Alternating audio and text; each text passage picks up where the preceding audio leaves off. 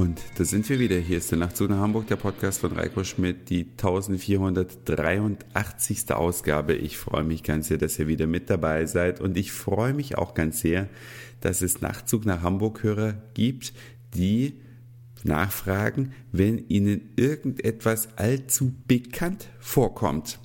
Und das hat ein Nachtzug nach Hamburg-Hörer getan, und zwar als ich über diesen leckeren Zylinderkuchen berichtet habe, den ich in Budapest gekauft habe. Und seine Frage war, handelt es sich dabei eigentlich um etwas ähnliches wie beim deutschen Baumkuchen?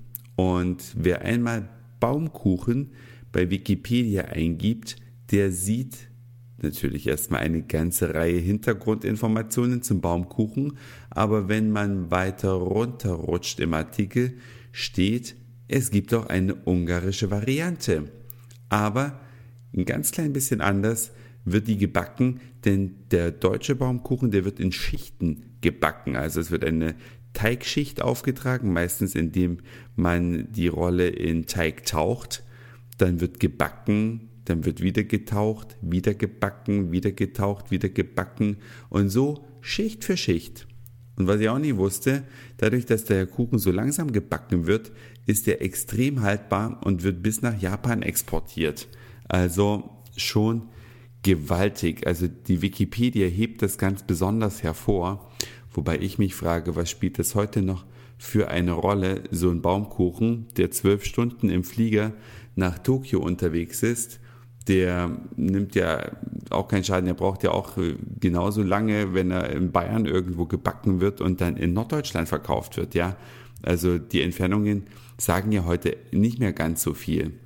Aber das eigentliche Thema ist ja, dass der ungarische Kuchen auch auf einem Zylinder gebacken wird. Allerdings wird da der Teig in einem Strang aufgewickelt. Ja, also nicht Schicht für Schicht gebacken, sondern man nimmt einen langen Strangteig, wickelt den spiralförmig auf die Walze und backt ihn dann. Dann hat man die ungarische Variante, aber letztlich handelt es sich vom Prinzip her ums Gleiche. Witzig, wusste ich auch nicht. Danke für diesen Hinweis und Wikipedia gibt dir diesem Hörer auch recht. Eine andere sehr, sehr leckere Sache, die ich neulich schon mal angeschnitten habe, aber jetzt habe ich sie selbst erlebt und deswegen kann ich umso besser darüber berichten. Ihr alle kennt vielleicht das Problem, dass man Fisch nur bedingt gut grillen kann.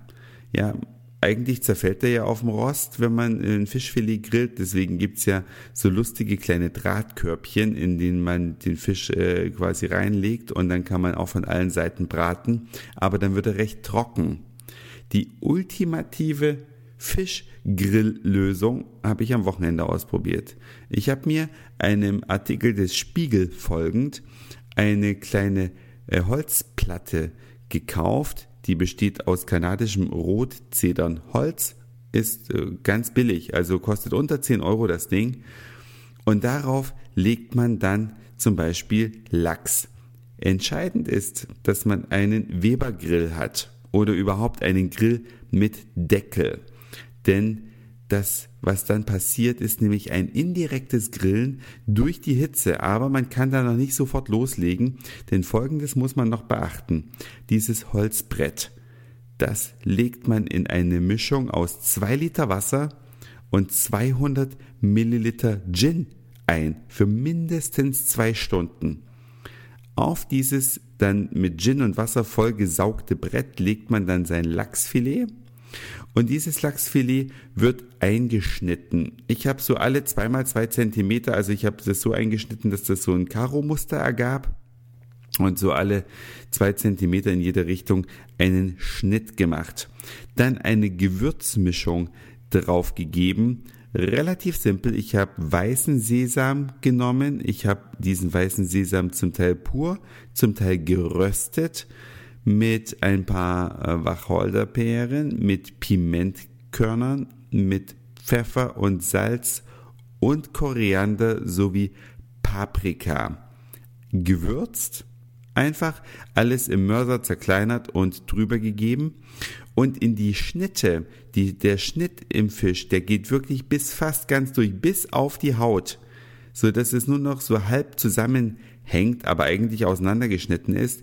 Und in jede dieser Spalten habe ich ein hauchdünnes Scheibchen Limette gegeben, habe allerdings Bio-Limetten gekauft, die nicht gespritzt sind und habe die dann einfach nur abgewaschen, in diese dünnen Scheibchen geschnitten und genau in diese Spalten hinein.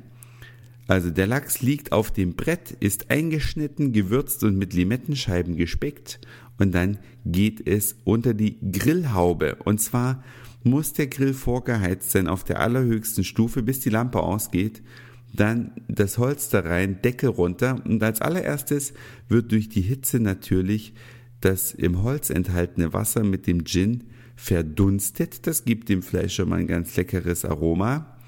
Und danach beginnt der eigentliche Grill- oder auch Röstvorgang, denn das Brettchen wird natürlich so ein bisschen angekokelt durch die große Hitze und der Rauch, der sich dadurch bildet, das treten der ätherische Öle aus dem Holz aus, die gehen direkt in den Fisch und das schmeckt sensationell.